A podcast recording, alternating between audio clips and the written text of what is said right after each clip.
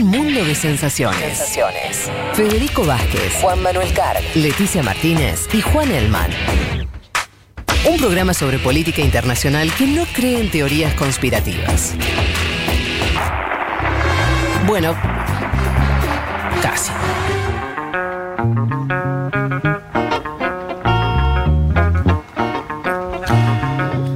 Bueno, muy bien, ya estamos en la recta final del programa. Vamos a meternos con las elecciones en Francia, que a Macron le fue mal, a la izquierda le fue bien. Izquierda verde, ¿qué pasó ahí? Bueno, vamos a las elecciones y lo vino después, que es el cambio del eh, primer ministro. Como decíamos, al principio hubo elecciones municipales el domingo pasado, fue la segunda vuelta, elecciones que tenían que haber se celebrado en em, marzo, viene con tres meses de em, demora por la pandemia. Decíamos dos datos claves. El primero fue la abstención, cerca del 60%, la verdad que una abstención récord eh, en las municipales. El otro dato fue la gran performance del Partido Verde, que ganó en muchas ciudades importantes. Ganó en Lyon, ganó en Estrasburgo, ganó en Burdeos. Burdeos, un bastión de la derecha Sí. eh, tradicionalista. Después de 70 años ganó un candidato del eh, Partido Verde. Después... El Partido Verde no venía siendo un partido muy importante en Francia. No, le fue bastante Le bien, fue bien en la- relativamente en las europeas. en las europeas del año pasado. Sacaron Tercero. tres- sí, tercero, después de eh, Macron y Le Pen. Ujú. Ellos ya ahí venían pidiendo pista. Las elecciones europeas suelen ser igual una vidriera para que estas fuerzas Sí. eh, suman. De hecho, le fue bien en, en general en toda Europa en el año pasado. Acá se consolida, digamos, como fuerza dentro del progresismo, algo que en otros espacios de Europa digo, no está tan claro en qué, en qué espacio están. En Francia están claramente dentro del progresismo. De hecho, eh, también hicieron alianzas, de, en- fíjense, en Marsella, que ganó también la izquierda, Ajá. ganaron los verdes en alianza con la Francia Insumisa, el partido Claro. de Jean-Luc Mélenchon. También hubo alianza, por ejemplo, en París para que Anne Hidalgo revalidara mandato, Anne Hidalgo, alcaldesa de París, así que tejieron Verde alianzas. también. No, del No, Partido de Socialista. Partido Socialista. digo, Ah, te en decía- alianza con los verdes. Claro, Ok. verdes apoyaron en Marsella, hicieron alianzas con la izquierda más melenchonista. En, en París sacó 10 puntos en la primera vuelta y ahora se sumó, digamos, a la, a la Reci- fórmula para claro. el balotaje. Es muy interesante que son unos verdes que eh, con ductilidad para aliarse con distintos sectores de la izquierda. Sea con los socialistas, Sí. más de centro, con Melenchón. Ganaron con izquierda. candidatos propios como en Burdeos, apoyaron a la izquierda en Claro, Marsella, al bien. socialismo en París, pero el panorama general, la imagen es que consolidan este ascenso en la política francesa, ganando en ciudades. Si uno mira el mapa, va a ver que es un mapa con muchas fuerzas verdes y rojas, ¿no? Del socialismo Total. socialista que vuelve a, a aparecer en primera plana después de un momento quizás más con un fracaso electoral en 2017 está volviendo a, a, a levantar. Otra de las cosas que, que tenemos que mencionar de la elección, que es que el partido de Macron, la República en Marcha, no ganó ninguna ciudad de más de 100.000 habitantes. El único ganador oficialista fue Edouard Philippe en eh, Le Havre. Le Havre eh, ganó, ganó cómodo, pero Philippe no es parte del partido Macron. Era hasta esta semana primer ministro de un resultado muy magro del partido de Emmanuel Macron, este experimento político que es la República en Marcha, que no se dice que es, que es de izquierdas o derecha, digo, es una fuerza que Macron la, la denomina como una fuerza liberal del siglo XXI, que está por, por encima de las divisiones tradicionales de la política francesa. Bueno, le fue bastante mal en las Sí. elecciones. ¿Y por qué le fue mal? Bueno, en realidad nunca le fue- a Macron, digamos, si bien le, había ido bien, eh, le, le fue bien en las elecciones Sí. parlamentarias, legislativas, apenas después. Apenas ganó. Pero ahí ya había una, una abstención del 50%. Ahora vamos a contar un poco los problemas. Sí. Los, los problemas, yo diría dos, digamos. Hay un problema de conexión en el interior del país. Digo, ahí- conexión? De conexión con el interior del país, un problema de, de territorialidad, si querés. De Macron, de la De fuerza Macron, de de Macron. la fuerza Bien. eh, de Macron. Y en, y en sí es una fuerza que, digo, se habla de Macron, no se habla mucho de la República en Marcha. Claro. De hecho, digo, el primer ministro líderes Philippe- sin partido. Sí, es, es un macronismo, digo, es Mm. un- digo, tiene una fuerza política que no, no está al mismo nivel que está la figura de Macron, si Mm. querés. Y de hecho, uno de los datos importantes de, de esta primera parte del gobierno fue que Philippe, primer ministro, no, no se unió al partido, no venía de, de los republicanos, que es la centro derecha de Sarkozy, y no se unió al partido de Macron para ser primer ministro. Ajá. Y es el único macronista que ganó en la elección. Una ciudad fuerte. Claro, esto es lo que decíamos, digo, único candidato oficialista, pero digo, no, es, no es parte No es puro, no es del, puro. del partido de Macron. Y esto es un dato interesante porque después de las elecciones hubo dos movimientos. El primero fue anunciar un giro verde. Macron anunció una agenda ecologista en una convención del clima con ciudadanos, que era un espacio que Macron le quiere dar a la sociedad civil para que elabore propuestas climáticas, aceptó una gran mayoría de ellas, va a invertir 15 mil millones de euros en la transición energética,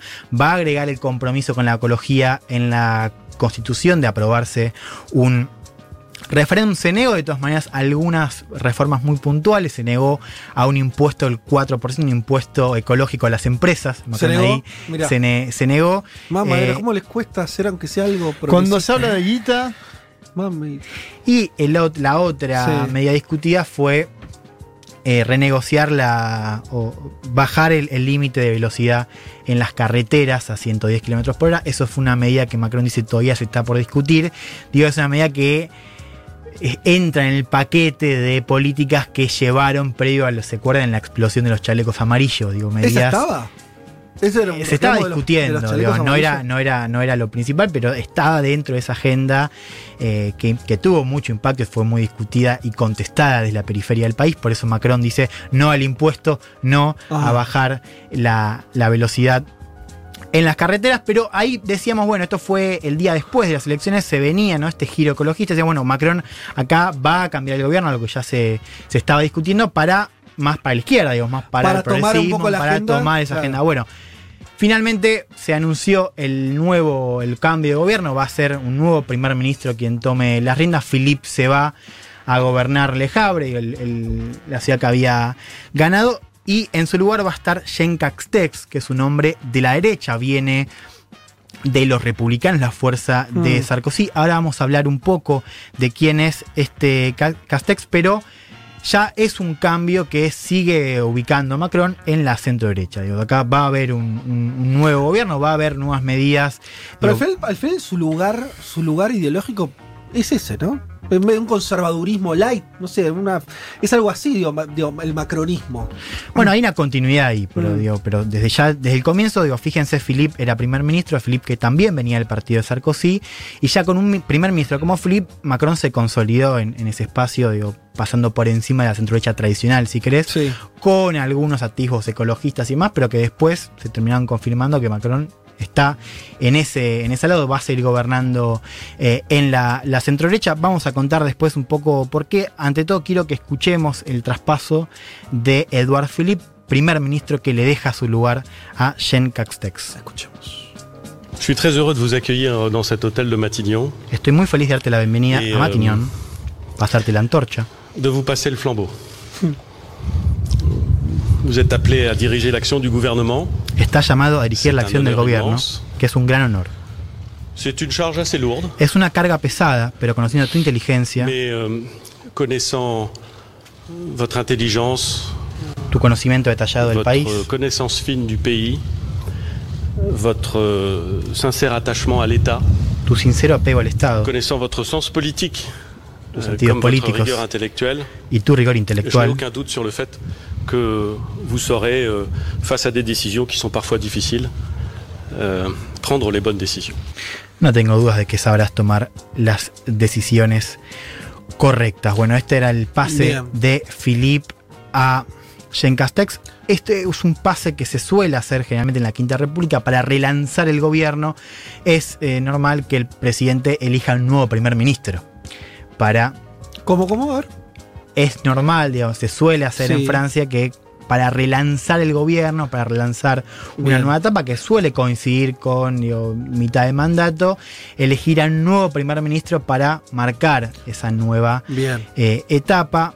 Decíamos, hay ciertas líneas de continuidades entre Philippe y Castex. No es que es un giro abrupto, pero ante todo tenemos que decir que Castex es un hombre que tiene una popularidad muchísimo menor que la de Macron. Digo, no es alguien que era conocido en, en la política francesa, a diferencia de Philippe. Philippe en las últimas semanas venía siendo más popular que Macron. Mira vos. Y esto ya es un primer dato. y de hecho era en Macron- una ciudad grande, Philip. Sí, Philippe venía gobernando ahí, pero digamos, en, en la pandemia, Philippe asumió, digamos, un, un rol.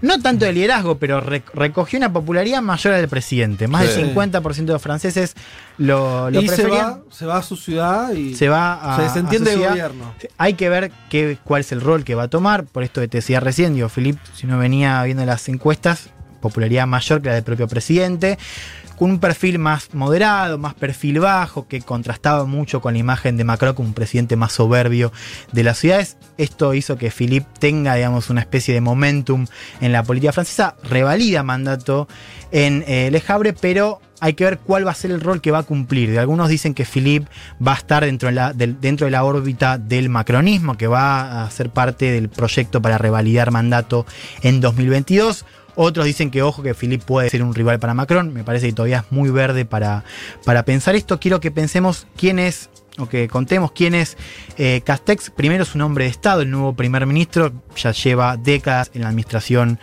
pública, trabajó como secretario general junto del Eliseo en la época de Nicolás Sarkozy, es parte de los republicanos, la fuerza eh, que representa o que representó Sarkozy, renunció la semana pasada para asumir el cargo de eh, primer ministro, es un poquito más viejo que Macron, tiene 55 años, viene del sur, era alcalde de Prada y ahora se tiene que, que ir, pero estaba siendo alcalde de Prada, es una zona que está en lo que se conoce como la Cataluña francesa, Mm. muy cerca Qué lindo. de eh, España. Es graduado, al igual que Macron y Philippe, de la Escuela Nacional de Administración, la ENA, que es como el- la Sí. cuna de la elite de Francia, pero tiene un anclaje más rural. Digo, esto Claro. representa los, los sectores más del sur. Me gustaba una etiqueta que le ponían como un tecnócrata rural. Ahora, saliendo un segundo de, de- Hmm. de tanta de la biografía de estas personas, digo, por ahí también es un poco alejado de, de, los, los nombres que, que, que se conocen acá, por lo menos. Eh, ¿Qué pasó con, con los chalecos amarillos y toda esa efervescencia que me, se fue evaporando, ¿no? También que después vino la, la pandemia, en fin, pero quedó un poco perdido eso, ¿no? A ver, bajó la intensidad de las protestas, seguro, digo, esto ya se apagó, hoy no, no, no es lo que, lo que fue en su momento. Yo lo que diría es que dejó una marca, digo, Ma- Macron digo, gobierna con la marca de los chalecos amarillos. Sí, Macron ¿en qué sabe sentido? y que esto lo vamos a ver al final, pero ahora vos vas a encarar un proyecto de recuperar la economía, vos sabés que tenés un malestar social que se te registró bastante en 2017 Sí. y que está ahí.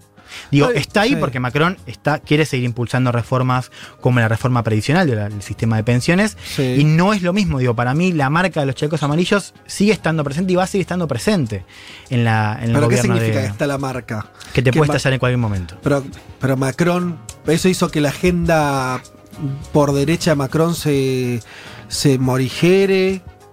No, esto vos decías, por ejemplo, la reforma previsional. Ante todo, digamos, no, no cambió el rumbo de gobierno, digo, no, no es que hubo cambios de gobierno por los chalecos amarillos, el, cambio viene ahora después de las municipales y después, digamos, de- del escenario de, de pandemia.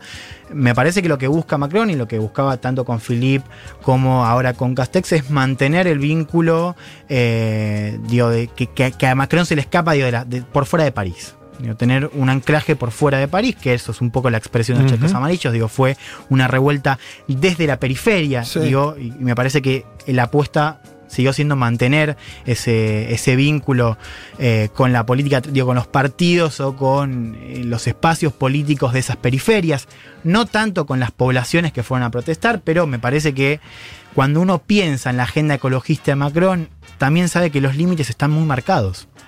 Y eso es parte de esta nueva configuración. Digo, ¿Por qué Macron no elige quizás un, un primer ministro más ecologista, más de la izquierda? Bueno, también me parece que tiene que ver los límites que marcó eh, los chalecos amarillos para esa agenda verde. Digo, fíjense, Ajá. una de las cosas Porque la agenda, una agenda más verde iría en contra de esas voces más eh, ligadas a, a lo productivo. ¿Por dónde? Los eso? chalecos amarillos fueron un límite a esa agenda. No Mm. fue únicamente un límite a la agenda verde per se. Hubo también, digamos, un llamado eh, de atención a la política tradicional, a las élites de las capitales. Eso estuvo también, pero también fue la, la demostración de que hay una parte del país que no está tan de acuerdo con esa agenda verde, digo, de- de- que, que cala mucho en las ciudades, como vimos en las municipales, pero que en la periferia del país no tiene la misma aceptación. Mm. De hecho, hay una de esas frases que pasó en, en esa protesta y me mucho, que es, me hablan del fin del mundo, yo les hablo de fin de mes.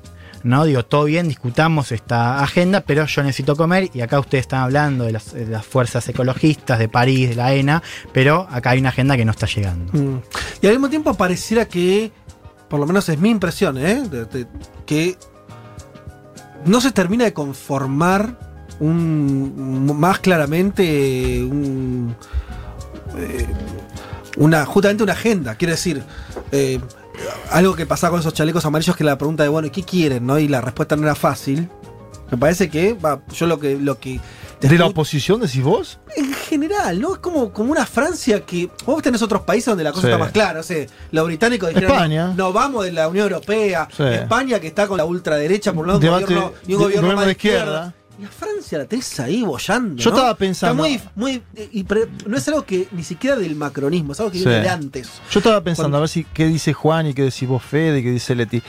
Podemos, me acuerdo, surgió cuando empezó a ganar alcaldías con candidatos que eran más sueltos. Ada Colau, Carmena, ¿te Sí. acordás? O sea, tuvo una primera experiencia fuerte ahí Sí. de municipales Sí. y después hizo alianza de gobierno. Sí. Y con esto de París, en París una candidata socialista, en Estrasburgo una candidata verde, en Marsella algo un poco más tirado hacia la izquierda, ¿no hay posibilidades de aglutinar eso hacia las elecciones presidenciales de 2022? De hacer una especie de verde más izquierda que le dispute a un Macron que, como dice bien Juan, va a tener una agenda más verde en algunos aspectos, pero tiene un primer ministro conservador?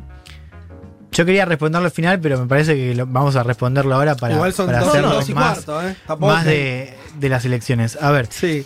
Digo, Macron está pensando digo, en la reelección de 2022, que es básicamente un libreto que es repetir balotaje con Marine Le Pen. Sí. Llegar a. Eso es lo que quiere él. Claro, es, es lo que hizo en 2017 y lo que busca hacer en 2022. La fórmula para eso, que es la que está haciendo ahora, es básicamente aplastar la centro derecha, ¿no? Y que la izquierda siga dividida. ¿Qué es lo que te mostraron estas elecciones? A mi entender, es primero que hay una viabilidad para una, una alianza entre Partido Socialista y Partido Verde. Bien. Y hasta ahí. La pregunta es si puede haber un tercer partido, que sería la Francia insumisa, digo, si puede haber Sí. un diálogo entre las izquierdas. Un, un campo de izquierdas que quedó muy golpeado en El 2017. Partido Socialista que pasó a ser minúsculo. pasó a ser minúsculo, pero como vimos en estas elecciones, sigue teniendo un anclaje urbano Sí. en ciudades grandes, digo, París, etcétera, fuerte. La pregunta es si una posible alianza entre verdes y socialistas, que es algo que se viene discutiendo ya hace unas semanas y se vio en estas elecciones, si puede incluir a un, par- un tercer partido que sería la Francia Insumisa, que es la fuerza de Jean-Luc Mélenchon. Sí. En Marsella fue así, sin el socialismo, y en París con el socialismo. Lo que vengo leyendo es que hasta ahora digo, hay un camino bastante largo para incluir a una fuerza como la de Melenchón, dialogando con estas fuerzas más de centro izquierda. Digo, hasta ahora se habla que la Frente Sumisa presentaría un candidato propio. Ahora, está, hay un espacio desde la izquierda. Yo creo que la oportunidad está para que haya un-. Una amenaza a Macron desde la izquierda. Lo que le falta, y por esto quizás no quedó muy claro, pero lo que te decía de, de- de- de cómo conjugar esto de chalecos amarillos con las, las ciudades es que a la izquierda le falta un anclaje Mm. rural que sí están teniendo la derecha. Digo, está teniendo Sí. Marine Le Pen, están teniendo, y también está buscando Macron con este primer ministro que representa al sur, digo, que en un anclaje más eh, rural y que tiene conexión digo, con fuerzas también de izquierda, pero de otra periferia. ¿No? Yo creo que el, el desafío para la izquierda es ver cómo poder articular con esas tres fuerzas y tener un anclaje más rural, si querés. Eso sería el, el episodio o el escenario de eh, reelección. Me voy a adelantar ya hasta el final, digo, para, para seguir solamente el dato de Castex es que fue quien diseñó la estrategia de desconfinamiento, fue el, el que elaboró la estrategia Ajá. para salir de eh, la Hoy Fra- cuarentena. hoy Francia en relación a eso tiene una- levantó la cuarentena dura, ¿no? Ya está con, con frontera abierta, con restaurantes abiertos, sigue registrando de todas maneras, digo, no está en la normalidad ni, ni cerca, sigue registrando eh, casos. Yo diría que ese también es un foco a ver, digo, yo lo, lo mencioné como la- las 3 R, digamos, ¿no? El, el rebrote, digo, ver si qué va a pasar con esta estrategia de desconfinamiento, si va a haber una vuelta atrás o no. La otra es la recesión. Francia va a caer, según FMI, más de 10 puntos, 12 puntos del PBI, una tasa, una tasa de desempleo Francia no haber visto esa caída de la Segunda Guerra, tranquilo. Y no sé. Exactamente. Tranquilo. Y un desempleo superior a los 10 puntos. Digo, Francia. A mí, mis sensaciones es que Muy no- mal dato para un presidente Yo- que no ganó ningún lado, ¿no? A mí me parece que todavía fal- en países como los europeos, Porque nosotros estamos acostumbrados, tuvimos 2001, vamos, venimos, ¿no? La región. Crisis, bardo. Sí, la región. Hasta te diría Estados Unidos tiene su- sus movimientos, aunque esto no lo vio, pero tiene sus movimientos más bruscos. Europa. Yo no sé qué, qué va a pasar cuando sedimente, porque en mis sesiones que todo esto estamos discutiendo Hmm. un escenario político que es como si no voy a- pues por eso digo, yo te decía, no como esa cosa de que bueno, no cambia mucho las cosas, los debates van y vienen, chalecos amarillos aparecen y desaparecen Mm. y la cosa no cambia dramáticamente. Ahora, le va a caer la economía 10 puntos a los franceses.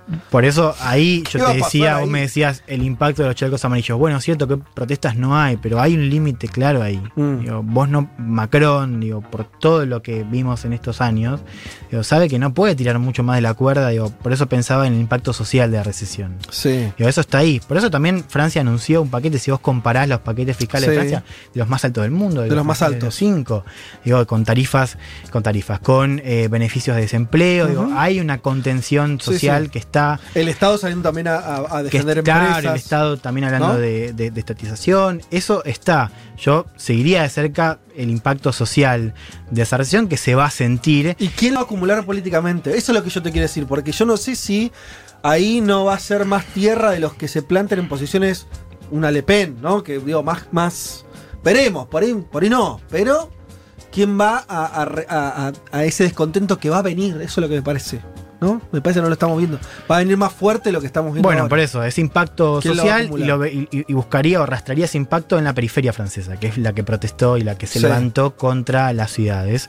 El tercer, la tercera R era el tema de la reelección, que un poco ya la, la Sí. contamos, pero digo, los desafíos para la izquierda de articular verdes, socialistas y melenchonistas. Hay que ver ahí la agenda, hay que sacarla también de las grandes ciudades y llevarla a los centros rurales. Hay que también tener en cuenta que una abstención altísima, digo, es difícil sacar conclusiones en una, elección que tenés más, del más de la mitad del padrón que no votó.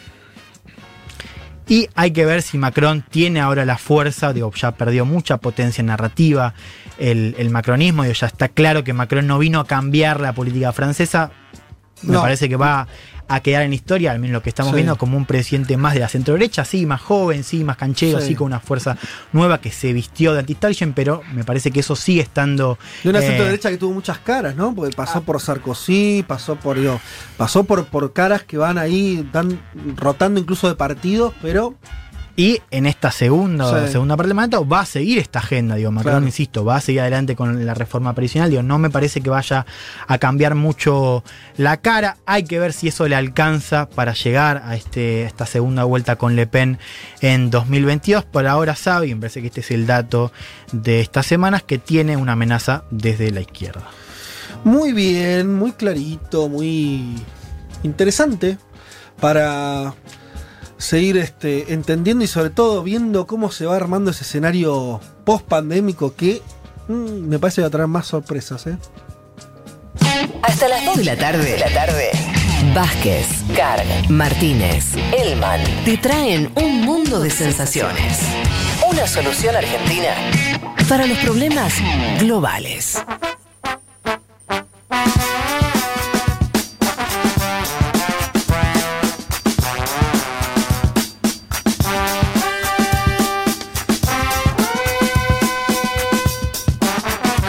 Bueno, voy a leer un mensaje de nuestra productora Natalia Espósito. ¿Qué dicen a ti? Pero viste cuando alguien está seca, como se dice ahora, seca harta, dice chico basta. Y aparte Paz. está laburando de la- desde temprano, No, ha hecho maldito. Está- está- tiene Toda la semana, ahora ha hecho maldito. las bolas por el piso. Así nomás. Los ovarios por el piso. Sí, señor. Si vale la expresión, la Sí. figura. Eh, no dije eso, dice, se ríe, pero, pero yo sé que sí, Nati, porque. ¿Qué- qué- ¿Pero qué dijo Seca? Dígalo. No, no, no, pasadísimos, dice, como quien. Oh. Dice, cerremos, dice, cerremos. Lean algunos mensajes y nos vamos. Es que lo tenemos a Darío Pasadísimos. Z afuera esperando, es verdad. Claro. Tiene- es verdad, Nati. Es que además esto, viste, esta, esta joda de las tres horas, que entonces nos, ahora nos pasamos con menos culpa, eso está pasando. Hubo mucha gente asociada hoy, ¿eh? Y Atención. muchos oyentes, ¿no? Pidiendo las tres horas. Sí, ahí estás, Leti, te recuperamos. Sí, perdón. De hecho, ¿me dejaste hacer un mini comentario? Pero por favor. Que se me cortó y me malhumoré, al final no escuchaba bien. Sí. Primero un mensaje de Twitter. Acá toda emocionada con la columna de la FUTU. Mi bisabuelo fue el primer argentino en ir a la Antártida. ¿Qué? José María Sobral, que viajó en 1902 y que nos escucha la oyente del pasado desde Wow. Ushuaia, así que el dato me, me encantó. Ah, y ella, ella, ella es de, de- eh, vive en Ushuaia. Su bisabuelo, claro. ¿Y Y, su su, bisa- bisabuelo fue viajó a la? Antártida en 1902. Qué Wow, grande. Vos. Y nos está escuchando, así que uh, buenísimo. Bueno. Pero lo que quería decir es que, no sé si lo dije, me parece que no, que la Antártida además eh, tiene la mayor cantidad, la mayor reserva de agua dulce en el mundo. Sí, lo dijiste. Ah, lo dije, listo, Sí, bueno. lo- dije. Igual está bien marcarlo de vuelta, que- Leti. Está bien. y una, una más, que habíamos hablado de los mapas. La Argentina tiene un mapa bicontinental, que lo habíamos comentado en la columna de los mapas, Sí. que fue reconocido por la ONU y que este mismo año el gobierno quiere llevarlo al Congreso para que se difunda en las escuelas y esto es bien interesante porque como planteábamos es bicontinental, es decir, que ya también cuenta a la Antártida como parte de territorio argentino. Bueno, muy Yo bien. tengo un mensaje de un amigo. Damián Estazone, que dice: Entre lo de Surinam y Guayana Francesa de la semana pasada y lo de hoy de la Antártida, me convertí en fan de Leti. Así Ah. que tenés un fan. Damián Estazone es campeón mundial de la Argentina con el futsal, lo digo siempre, un, un deportista importante y nos escucha, así que le mandamos un abrazo. Qué lindo. Bueno, eh, Laura Uruguaya dice una hora más, chiques genios, son lo más del domingo. Asociese, Laura. Tres horas, tres horas, tres horas, dice otro mensaje y nada más. Eh, ah, Manija. Ah, le dice hola. eh, Perdón. eh, sí, hola. Para que aclaren, porfi, ¿qué rol tiene Francia, el presidente y el primer ministro? Yo sabía que iba a venir esa pregunta. Sí, de hecho, eh, la, la Por algo, primer por ministro algo es- estudiamos ciencia política, ¿no, Sí. Juan? No, pero. eh, Es un sistema semipresidencialista. Es de los más complicados de entender, de, ¿no? Eh, En ese, en ese vínculo. A ver, el presidente, digo, hay elecciones presidenciales y elecciones parlamentarias. El, el sistema está diseñado para que si hay una mayoría parlamentaria, digamos, si hay elecciones parlamentarias que donde la mayoría no es del partido de gobierno, es un sistema que te permite que el, gobierne el, el parlamento con su primer ministro y el presidente sea un rol más Bueno, mm, accesorio. No es lo que suele pasar generalmente. Generalmente lo que suele pasar es que el presidente gana las elecciones, tiene mayoría parlamentaria y en ese caso, que es el caso que estamos viendo ahora, el primer ministro es más una figura de. eh, es un número dos. si lo que es raro en Francia, a diferencia de, o los sistemas como el argentino, para decirlo bien fácil, Sí. presidencialista, o los sistemas parlamentarios, el español y tantos otros que hablamos siempre acá, es, es una mixtura de esos dos. Y eso lo vuelve más. es- no, de hecho, no hay tantos casos. ¿no? No, no, de, hay muy pocos de- casos donde de- o el, el presidente no sea decorativo. Italia, por ejemplo, el presidente es decorativo, Claro. siempre. No es el caso de Francia. Porque es un sistema parlamentario el de Italia, no así el de Francia. Digo, ahora es- funciona casi como un presidente como el que tenemos acá. Más Macron, digo, Macron es un presidente que tiene ínfulas más monárquicas, si querés, que sus antecesores. Digo, es un presidente que acapara mucho Sí. poder y lo va a seguir haciendo ahora. El primer ministro, digamos, es el encargado de liderar las políticas públicas y de vincularse con el parlamento. Bien, viste, los franceses son siempre son, siempre son originales, viste, siempre son. tienen, tienen sus, sus maneras. ¿eh? Eh, ¿Qué más había? Bueno, había muchos mensajes, ¿eh? Eh, y como, bueno, sí, felicitando a unos, a otros, a las columnas. Yo en este- Twitter vi mucha gente asociándose Vázquez. Ah, sí. Sí. Bueno, Sí, yo entonces, también vi. Nos vamos a ir con esa invitación y reforzando. Deben faltar 150, 160, pero bueno, el próximo domingo, el No, otro. Tenemos tiempo, ¿no? Hay tiempo, yo creo que faltan menos, ¿eh? Yo creo que faltan ¿Menos? Ah, Vamos mirá. a hacer la cuenta. Nos están apurando con el programa tres horas. Van- ¿En eh, serio? hay- hay- ¿Las autoridades? No, no, no, no, los oyentes Ah. asociándose y por lo tanto acercando. ¿Y las autoridades hay consenso? Las autoridades van a escuchar lo que quiere el pueblo. Muy bien. Vox Day, ¿no? Muy bien, señor. Vox Populi y Vox Day. La voz del pueblo y la voz de Dios. Así que escucharemos eso.